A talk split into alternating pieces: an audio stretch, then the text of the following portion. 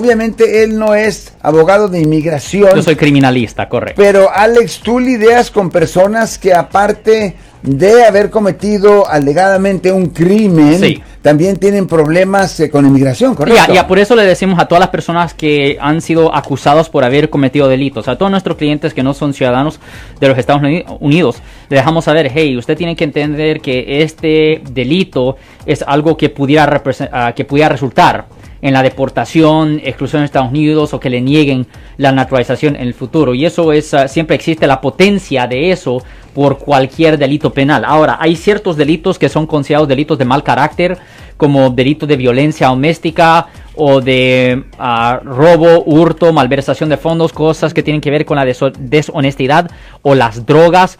Todos esos delitos casi siempre resultan en la deportación, exclusión de Estados Unidos o que le nieguen la naturalización en el futuro. Pero el enfoque de nosotros es defensa criminal, no migración. Defensa criminal. Le ayudamos a las personas que han sido arrestadas y acusadas por haber cometido delitos aquí en el área de la Bahía Norte, California, Marcos. Si les gustó este video, suscríbanse a este canal, aprieten el botón para suscribirse y si quieren notificación de otros videos en el futuro, toquen la campana para obtener notificaciones.